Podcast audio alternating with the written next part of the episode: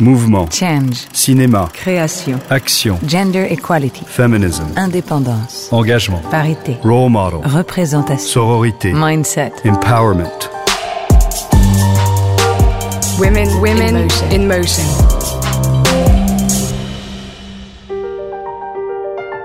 J'ai l'impression que ce qui m'a le plus aidé, c'est d'apprendre à désacraliser l'écriture. Nous sommes en 2021 et l'égalité femmes-hommes n'est toujours pas d'actualité dans le monde de la culture ou dans celui du cinéma dont nous allons parler aujourd'hui. Je suis Géraldine Saratia et vous écoutez le podcast Woman in Motion de Kering. Depuis 2015, Kering a en effet lancé ce programme, Woman in Motion, qui vise à mettre en lumière les femmes du 7e art devant et derrière la caméra. Aujourd'hui, nous avons rendez-vous avec Léa Missus. À 32 ans, elle est une des scénaristes les plus prometteuses du cinéma français. Elle a déjà collaboré avec Desplechin, Téchiné, Claire Denis. Elle vient de co-signer, aux côtés de Céline Sciamma, le scénario des Olympiades, le dernier film de Jacques Audiard. Léa Missus est également réalisatrice et met en scène ses propres scénarios. Elle a sorti un très beau premier film, Ava, en 2017, l'histoire d'une jeune fille qui, un été, près de Bordeaux, perd subitement la vue. On attend donc avec impatience son second long métrage qu'elle est en train de finaliser. Alors comment devient-on scénariste? Est-ce très différent d'écrire pour soi ou pour les autres? Comment crée-t-on un personnage Se pose-t-on des questions différentes quand on écrit un rôle féminin ou masculin? Que fait-on Des stéréotypes? Voilà quelques-unes des questions qu'on va aborder dans cet épisode. Mais tout d'abord, écoutons-la nous parler de son désir d'écrire qui s'est révélé chez elle de manière très précoce.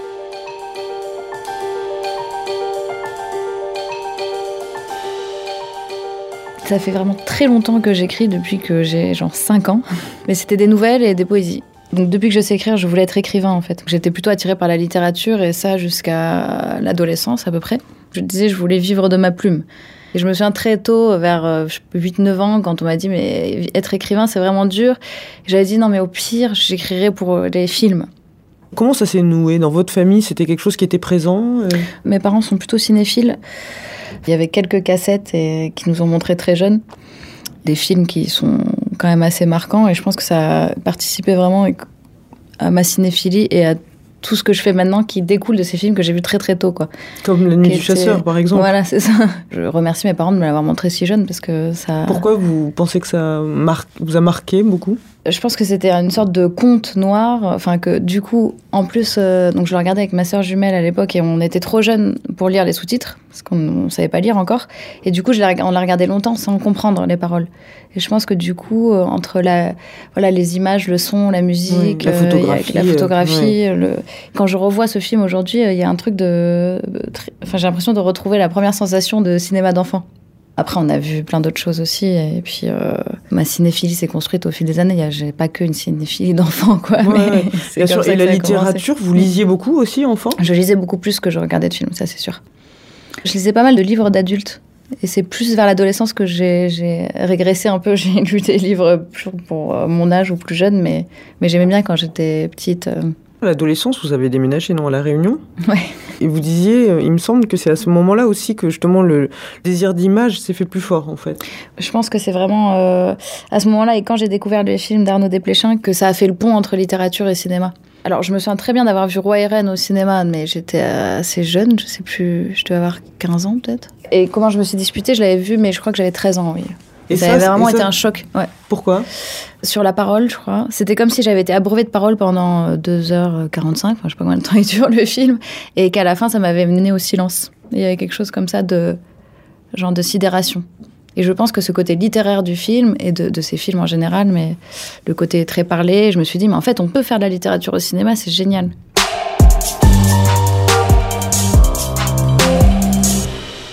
Quand vous avez présenté la Fémis, vous avez hésité d'abord, non Entre scénario et ouais. réalisation? Oui, complètement. Bah, c'est vrai que quand j'écrivais euh, des nouvelles ou des histoires, c'était surtout comment écrire qui m'intéressait. C'était vraiment la manière euh, d'agencer les mots, etc. Enfin, la forme, quoi. C'était assez formaliste. Et ce que je racontais, c'était pas non plus. Euh, enfin, il n'y a pas grand-chose, quoi. Et quand je me suis posé la question de l'entrée à la c'est même de la transition comme ça. Enfin, transition, j'étais pas non plus. Euh, je veux dire. Mais mon intérêt pour les images, plus que pour les mots, je me suis dit, mais en fait, c'est la forme qui m'intéresse. C'est comment raconter les histoires.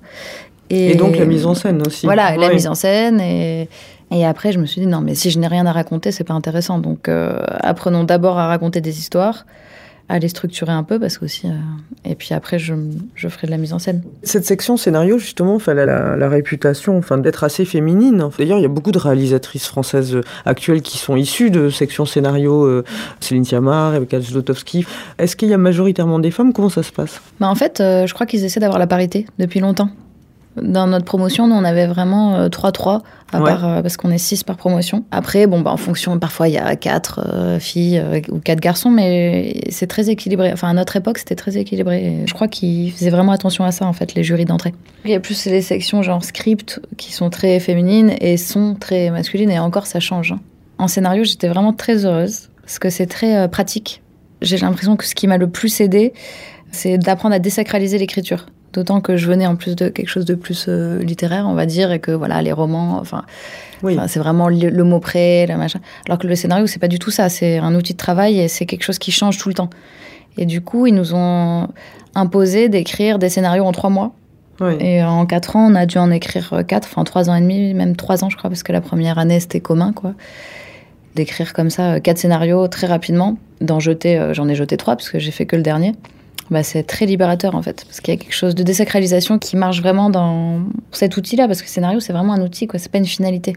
Ce que vous avez appris aussi, j'imagine, c'est une compréhension euh, hyper fine et, et concrète aussi des autres métiers du cinéma qui sont aussi des, des choses que vous allez utiliser dans votre écriture. Alors ça, c'est, je sais pas comment c'est maintenant, mais à l'époque, à la Fémis, la première année était vraiment commune à tout le monde. Alors que je crois que les scénaristes, maintenant, ils sont un peu exclus, euh, genre au bout de six mois. Mais...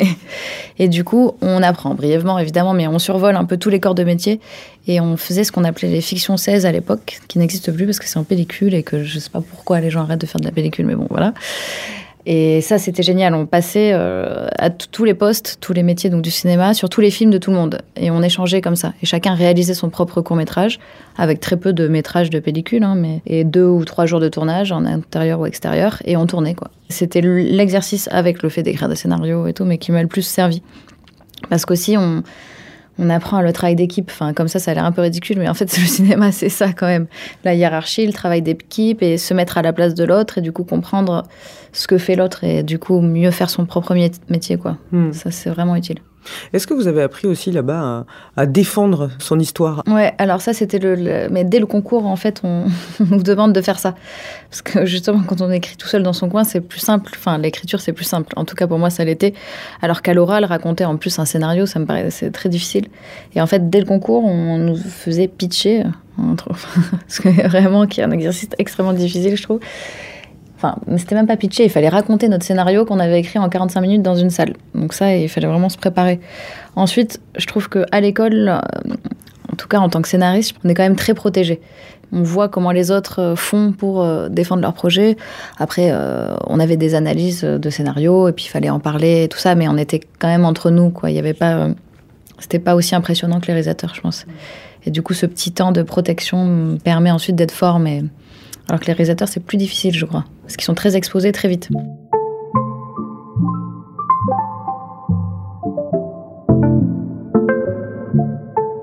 D'où ça part un scénario pour vous? Par exemple, vous avez tourné un premier film qui s'appelle Ava, qui était issu du, enfin, qui était la- le, le scénario de votre fin de- d'é- d'études à la Fémis, c'est ça en Ouais, fait? c'est ça. Euh, Un scénario, ça part de quoi? Pour moi, ça part souvent d'images. Ava, euh, ça partait de l'image d'un chien noir, qui est vraiment le début du film, qui traversait une plage bondée, enfin c'était vraiment ça, et qui tombait sur euh, Ava. Je savais pas encore qui c'était. Le chien courait et Ava le suivait. Et au début, c'était complètement différent. Enfin, Hmm. elle avait pas le même âge, euh, elle allait pas du tout au même endroit, mais en fait, je me suis laissée guider vraiment par le chien, quoi. C'est pour ça que le film a cette structure-là. En fait, linéaire, une sorte de, Mm. De fuite en avant. Enfin, c'est pas une fuite, mais C'est l'histoire d'une fille qui va perdre la vue. enfin, Voilà. ouais. Bah alors ça, c'est parce que pendant que j'écrivais, que j'étais très en retard euh, pour la Fémis, pour mon diplôme de fin d'études, j'ai eu des migraines ophtalmiques qui m'ont un peu obligée à écrire dans le noir. Mm. Et du coup, c'est venu comme ça. Ça part euh, d'une image qui va s'imposer à Une vous? image, de livres. Là, le, le prochain là, que j'ai tourné, c'était plus des personnages de livres pour le coup. Enfin, des idées de personnages de livres. C'était Mm. pas. Et puis après, de, de plein de personnages qui m'ont inspiré, de, là, notamment de littérature américaine, qui sont venus, venus faire comme ça Et puis j'écris les scènes plutôt par petites touches et puis petit à petit j'ai rassemblé. Mais du coup ça a été plus long et plus difficile à écrire parce que c'était plus morcelé. Alors qu'Ava c'était un, un, geste ou une sensation quoi. Comment vous construisez un personnage? En fait c'est au fil de la plume toujours. C'est ce côté aussi euh, écrire beaucoup pour créer de la matière. Et petit à petit, il s'incarne dans l'écriture et dans les scènes. Et en fait, du coup, je peux écrire beaucoup, beaucoup, beaucoup de scènes avec ce personnage qui va me guider et qui petit à petit va se préciser, mais en fait, dans l'incarnation. L'incarnation sur le papier pour l'instant, mais dans la projection d'une incarnation, plus que dans une théorisation de ce qui pourrait être. Ça, j'ai beaucoup de mal à inventer un personnage comme ça. Donc, c'est vraiment euh, en écrivant des scènes, des scènes, et ensuite je jette beaucoup et je réfléchis à partir de, de ouais de, de, quelque chose de Hmm. plus charnel on va dire presque alors que c'est l'écriture mais c'est comme ça que je l'ai fait exister après euh, bon il faut quand j'écris pour d'autres réalisateurs c'est différent je, je, produis aussi de la matière et, mais on parle Hmm. beaucoup et du coup de parler avec les autres réalisateurs me permet maintenant de plus euh, voir les choses de manière théorique mais c'est difficile pour moi est-ce que vous vous posez des questions aussi sur euh, la représentation en fait de ce que Ouais, vous écrivez, ouais. c'est-à-dire est-ce que Mm. je, je décris quelque chose que je vois dans la réalité, est-ce que j'essaye d'inventer autre chose et donc Ouais, finalement de le rendre politique mon personnage? Ça c'est une question. C'est le tiraillement permanent. Est-ce que je veux montrer le monde tel qu'il est ou est-ce que je veux proposer une autre vision, du, enfin une autre justement d'autres systèmes de représentation du monde? Et j'ai l'impression qu'il faut trouver une sorte d'équilibre entre les deux. Bah, par exemple, dans le nouveau fi- film là que, que je suis en train de monter là, il y a des Qui, qui est un personnages film que vous vous allez réaliser? que j'ai réalisé, ouais. Euh, bah, il y avait des personnages, euh, enfin il y a une petite fille métisse, des personnages noirs dans une campagne un peu profonde. Et je me dis mais comment est-ce que je parle de racisme? Enfin il est sous-jacent, il est là, mais est-ce que je je parle du monde tel qu'il est aujourd'hui, euh, toujours raciste plein de moments, ou est-ce que je parle justement d'un possible où finalement ce n'est plus un problème? Enfin vu que quand même on parle de la société contemporaine, enfin je sais pas, c'est important d'évoquer le racisme quand même, il me semble, sans en faire tout en proposant de nouveaux personnages. Enfin, donc on est toujours entre les deux, quoi.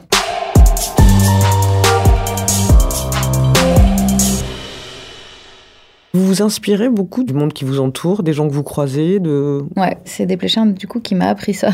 Il m'a dit un peu genre, rien ne vient de nulle part. Alors qu'au début, je pensais que mes idées venaient un peu de nulle part. il en fait...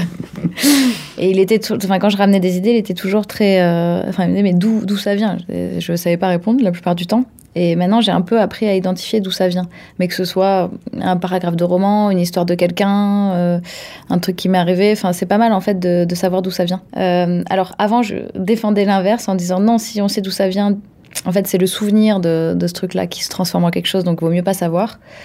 Alors qu'en fait, quand on sait, on peut aussi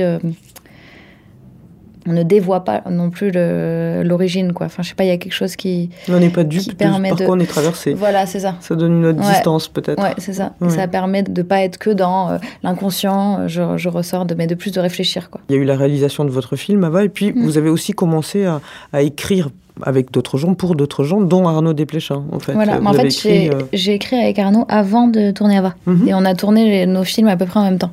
C'était Les Fantômes d'Ismaël euh, Oui, c'est ça. Comment ça s'est passé la collaboration avec lui? J'avais déjà un peu travaillé, mais plutôt avec un documentariste. C'était vraiment un, une de mes premières expériences de scénariste. Déjà, c'était très impressionnant au début parce que c'était un réalisateur que, enfin, c'est un réalisateur que j'admire beaucoup.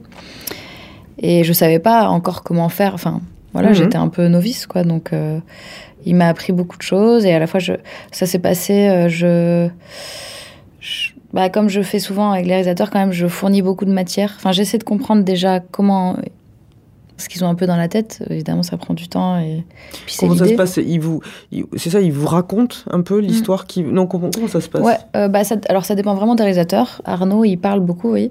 Il raconte beaucoup, beaucoup de choses. euh, Il... Mais pas.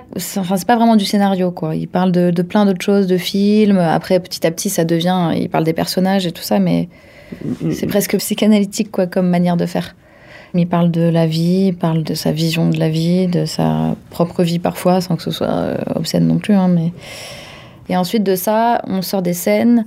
Soit euh, on les écrit en direct euh, tous les deux côte à côte, soit on écrivait chacun de notre côté et ensuite on se fait relire et on se corrige. quoi. Cette année à Cannes, il y a Olympiade qui est montré, qui est un film mmh. de Jacques Audiard. Mmh. Sur lequel vous avez collaboré aussi. C'est encore un autre type, je crois, de collaboration. C'est un peu une mm. collaboration sur de la collaboration. Il y a cette adaptation d'Adrienne Tomine, euh, donc mm. cet auteur de, de, bande dessinée un peu culte. Il y a eu une adaptation, je crois, que Jacques Audiard a écrit avec Céline Sciamma. Et ensuite, il a fait appel à vous. Ouais, c'est ça. Vous avez eu un scénario déjà Ouais, il y avait une version. Euh, à partir de ça, on a discuté de ce ce qu'il voulait faire maintenant, parce que c'était aussi euh, quelques mois après, ou je sais pas, un an, je sais, je sais pas combien de temps après c'était, mais je pense que son, ses envies a échangé aussi par rapport à la forme. Et du coup, il y avait un dispositif formel dans le, dans le scénario, donc dans l'adaptation de Céline et de Jacques, qui était assez théâtral et qu'on a complètement enlevé. Et euh, ensuite, on est parti de, ça et de, de, de, la BD, quoi. Avec Jacques, on parle beaucoup, mais pour le coup, c'est pas du tout psychanalytique. On parle beaucoup des personnages et de l'histoire et de ce qu'ils font et de enfin c'est très concret comme ça. En fait, le plus simple c'est souvent de parler à partir de quelque chose qui est écrit, c'est-à-dire de scènes et tout ça. Après euh, on parle d'envie, on parle de je sais pas là par exemple, on parlait euh, au début du 13e arrondissement, donc euh, Jacques qui me parlait de tous les quartiers qu'il aimait, on parlait de la dalle, on regardait un peu qui vivait là-bas. Ensuite, on a pris un personnage donc qui est le personnage d'Émilie dans le film qui est franco-chinoise on l'a appris d'une des, des, des, des, histoires, de, de Tominé. Et on racontait ce qui nous plaisait dans ce personnage, ce qui nous plaisait moins. Enfin, je sais pas, c'était. Là, ça paraît un peu bête comme ça, mais en fait, on peut parler des heures de, de gens qui n'existent pas. Hein. et, vous, vous vous documentez beaucoup ou pas? Oui, quand même, ouais. Je me documente beaucoup sur Internet, moi, quand même. C'est très pratique. et dans les lieux, après, j'y vais et tout ça, mais c'est vrai que j'ai Enfin, ça dépend. Pour, euh, pour Téchiné, par exemple, on s'était beaucoup documenté parce que c'était quand même sur, euh, quoi sur le djihad et tout ça. C'était L'adieu à la nuit qui l'a fait. Donc, on avait un référent, euh, un journaliste, David Thompson, qui était un peu spécialiste de la question et qui, du coup, nous aidait beaucoup. Je lui posais plein de questions, il me répondait. Ça, c'est important pour vous, d'être nourri pour pas raconter n'importe quoi, même si on a le droit de.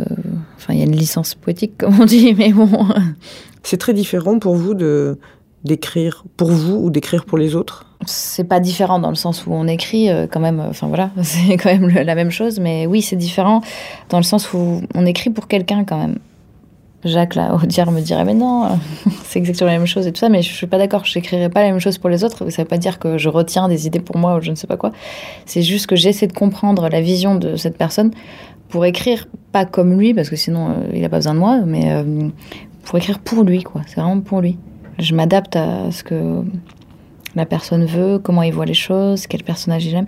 Et même au fur et à mesure, au début c'est pas le cas, mais petit à petit je, je sais les mots qu'il aime, quelle virgule, comment il dialogue.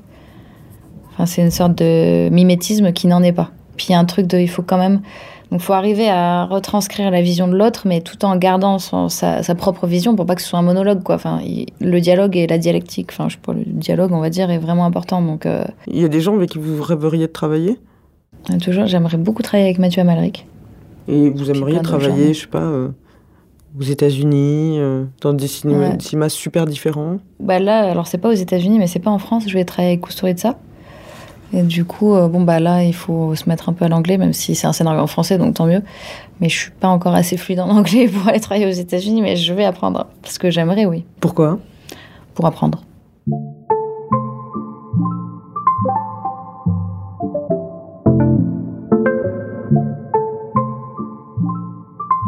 Est-ce que vous, vous réfléchissez au, au genre de vos personnages? Est-ce que vous écrivez différemment les personnages de femmes. Je pense à Ava, par exemple, où il y a un très beau mm. personnage féminin, et les personnages masculins, ou pas du tout. alors, je réfléchis jamais à, tiens, ça pourrait être un homme ou une femme. Enfin, pour moi, c'est pas interchangeable, en fait. Quand j'ai un personnage qui commence à exister, il, est homme ou il est femme. Mm. Mais après, euh, j'évite euh, les clichés, quoi. Enfin, ça, évidemment. J'aurais peut-être plus tendance à en faire sur les hommes que sur les femmes, peut-être. en fait, j'y pense pas vraiment. Quand j'écris, j'y pense pas. Mais c'est vrai que, comme quand je parlais de racisme et tout ça, je, je pense aussi à ne pas euh, reproduire des systèmes de représentation qui sont déjà euh, dépassés, notamment par rapport aux femmes et auxquelles, enfin, parfois on s'en aperçoit même pas, quoi. Il faut faire attention quand même. Dans mon film, justement, la femme donc, qui est jouée la Paradelle Exarchopoulos, c'est dans sa famille, c'est elle qui fait tout dans les tâches ménagères, par exemple. Mais je voulais quand même le montrer, parce que ça me paraissait important de dire que, sans que ce soit jamais dit, mais on la voit toujours avec un truc de lessive, euh, en train de faire la cuisine, même si elle a l'air complètement nulle et tout.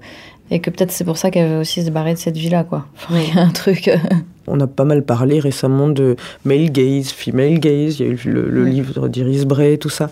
Ça a un sens pour vous, ces choses-là?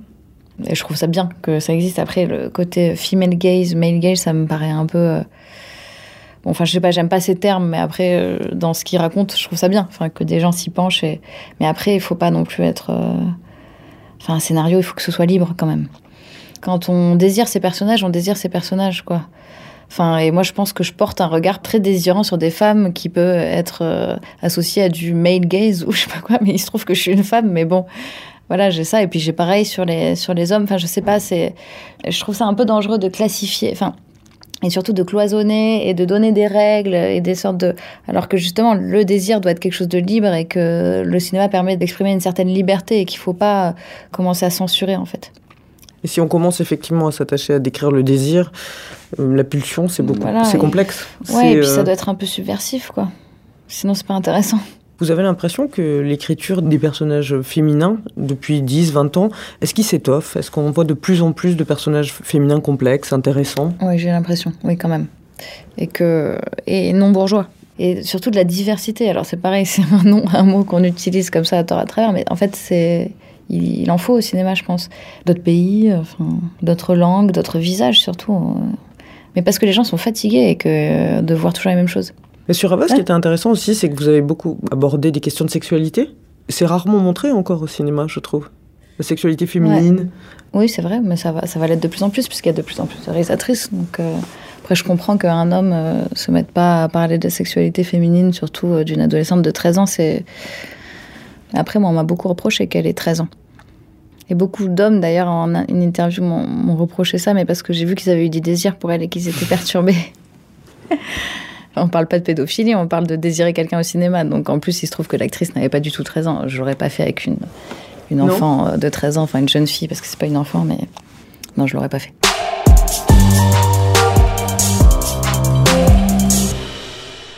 Il y a eu pas mal de débats aussi sur la, position des scénaristes. Là, je parle plus de, la crise des scénaristes et euh, de ce qui s'est passé euh, à l'occasion de séries, justement, où des mm. scénaristes ont dit bon, qu'ils accédaient pas au statut de showrunner, ils étaient un peu dépossédés de leur travail, ils étaient mal payés, ils ont un statut, ils sont pas mm. intermittents. Au-delà de la question financière, euh, dans ce qu'on a entendu aussi des discours de scénaristes, hein, c'était aussi un manque de reconnaissance, c'est-à-dire toujours la persistance en France d'un auteur, réalisateur, en fait, de ce modèle-là. Ça, vous croyez qu'on est toujours Ah oui, il y a quelque chose euh, en France où c'est vraiment l'auteur, c'est le c'est le beaucoup moins ou plus, enfin je sais pas ce que je voulais dire, mais qu'aux États-Unis où pour le coup le scénariste, le, chef opérateur, enfin tout ça est, sont beaucoup plus ils sont beaucoup plus reconnus. Mais bon après c'est le système français, je sais pas si je, je sais pas si c'est un problème. Après en série, j'ai l'impression que quand même les scénaristes vont finir par être reconnus parce que c'est du scénario la série. Elle commence à se développer en France vraiment, donc peut-être plus la série avancera, plus les scénaristes seront reconnus. Et puis en plus, s'ils essaient de se faire entendre, ils vont peut-être y arriver quand même, j'espère pour eux. La série, ça vous attire? Euh, Oui, je pense. Enfin, pas du tout pour l'instant. Enfin, pas pour l'instant, je sais pas, mais c'est plus. Euh, mais oui, oui, je trouve ça très intéressant. Comme euh, l'idée de développer des personnages et des histoires comme ça sur autant de temps. En scénario, je parle en réalisation, moins intéressant. Et c'est un type d'écriture qui est très différent, vous pensez? Bah, C'est beaucoup plus complexe, il me semble. Il faut tenir des arcs sur euh, je ne sais pas combien d'épisodes et tout ça, donc c'est vraiment très technique, quoi. Beaucoup plus que l'écriture de long métrage, surtout des longs métrages un peu d'auteur qui sont pas du tout calibrés, donc on fait un peu ce qu'on veut. En série, il faut, en plus d'être original et d'avoir un vrai truc, il faut arriver techniquement à faire tenir. Euh, des heures et des heures d'histoire avec des personnages, des histoires qui s'emboîtent, des rebondissements, des trucs. Euh, vous vous en Et tenir en haleine en plus. Vous, vous avez jamais eu de difficulté à écrire Non, moi j'ai pas de problème. Ça, jamais Non, jamais. Ça n'a jamais été un truc qui vous a angoissé ou Non, euh, c'est pas du tout. Non, bah, sinon, je... enfin, je sais pas, il y a plein de gens qui écrivent alors que ça les angoisse, hein, mais. Énormément. Mais non, moi j'écris dans, la, dans la joie. Non, c'est pour ça. Ouais. C'est des moments de, solitude aussi euh, pleine. Oui. Ah bah quand j'écris, oui, euh, je... tout le monde peut me, enfin, on peut me parler, je n'entends rien. mais j'ai besoin d'écrire ça, je m'en suis aperçue il n'y a pas très longtemps quand même. J'ai besoin d'écrire presque tous les jours, oui. Ouais. Je le fais pas forcément tous les jours quand je monte, par exemple, je le fais pas. Mais... Et sinon, vous avez une discipline d'écriture? C'est même pas une discipline, c'est un besoin. Ouais. Mm. C'est une envie, quoi. Quand pendant une semaine, j'ai pas écrit, euh, je le sens. C'est une chance que ce soit si facile quand même, quoi, parce que c'est vrai que souvent Enfin, c'est une lutte. facile après, c'est pas. Oui, facile de se mettre à écrire. Ouais. Mais, mais après, il faut organiser tout ça. Et ça, c'est plus difficile. La réécriture est plus dure que l'écriture. C'est vrai. Beaucoup plus dur, ouais. Vous jetez beaucoup. Ouais, et puis il faut structurer. Et en fait, réécrire, c'est dur. C'est plus dur, hein, vraiment. Sortir des idées, des scènes comme ça, on peut- si on s'écoute un petit peu, on peut le faire. Est-ce qu'il y a un scénario euh, auquel vous pensez que vous rêveriez d'avoir écrit? Les scénarios de Paul Thomas Anderson, ouais. C'est vrai Genre Magnolia, ouais. C'est vrai Ouais. Pourquoi C'est impressionnant. Après, justement, celui-là, euh, enfin, avec euh, Paul Guillaume, qui est le co-scénariste de, mes films d'Ava, et puis du, qui est chef opérateur aussi, mais il avait fait le plan de Magnolia, justement, on avait un peu euh, étudié. euh, l'aviez décortiqué, justement. Ouais, ouais. Structu- enfin, pour la structure et tout ça, et c'est mathématiquement, enfin, il- c'est un, c'est un peu étrange, tellement c'est. Enfin, il y a un truc un peu de, de folie là-dedans. Alors, je sais j'aurais jamais écrit un film comme ça, mais dans les temporalités et tout ça, puis tout a l'air d'a- d'avoir été prévu. euh, Enfin, c'est très géométrique, c'est complètement fou. Enfin, c'est impressionnant, quoi. Formellement, c'est très impressionnant. Ouais, ça fait un peu, ça fait un peu esprit euh, fou. fou. A- Vraiment, parce que c'est c'est le temps, c'est les personnages, enfin tout est imbriqué, puis en fait fait une pyramide, puis en fait tous les personnages, enfin c'est une sorte de, de cosmos en fait. Donc je pense que je serais pas capable d'écrire ça, mais bon, j'aimerais bien. plairait Ouais.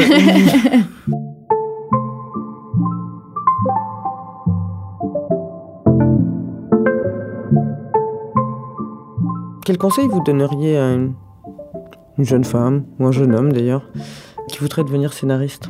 Bah il faut écrire. Faut faire, ouais. En fait, faut écrire et faut parce qu'écrire c'est simple, il y a pas besoin d'argent, mais après c'est comment devenir scénariste, mais il faut écrire et il faut. Ouais, Ça, ça dépend si faut- scénariste plus réalisateur. Enfin, c'est ça. En fait, en France, il y a toujours quand même le flou. euh, Mais il faut Mhm. faire, ouais. Faut écrire et parce que c'est difficile en France d'être seulement scénariste. hein. Parce que quand on écrit un scénario et qu'on le donne à un réalisateur en France, ça se fait, enfin, ça doit se faire de plus en plus, mais c'est quand même dur. Après, ça arrive, hein. par exemple, là, je voyais Thomas Caillet qui a pris le scénario, enfin, pris, entre guillemets, ils coécrivent maintenant ensemble et tout ça, mais c'est assez rare, en fait, ça.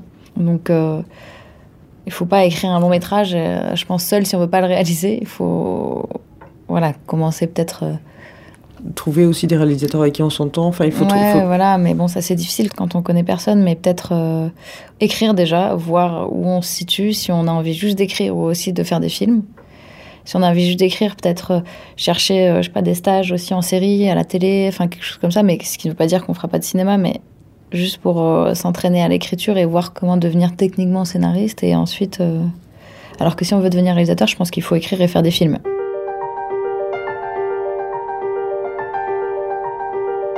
C'est la fin de cet épisode, j'espère qu'il vous aura plu, qu'il vous aura donné envie d'échanger, de réagir, de partager. N'hésitez pas à nous suivre et à nous écrire sur les réseaux sociaux de Kering sous le hashtag Women in Motion et de vous rendre sur www.kering.com pour en apprendre davantage sur le programme Women in Motion. À très bientôt pour de nouveaux épisodes à la découverte de ces femmes, actrices du changement.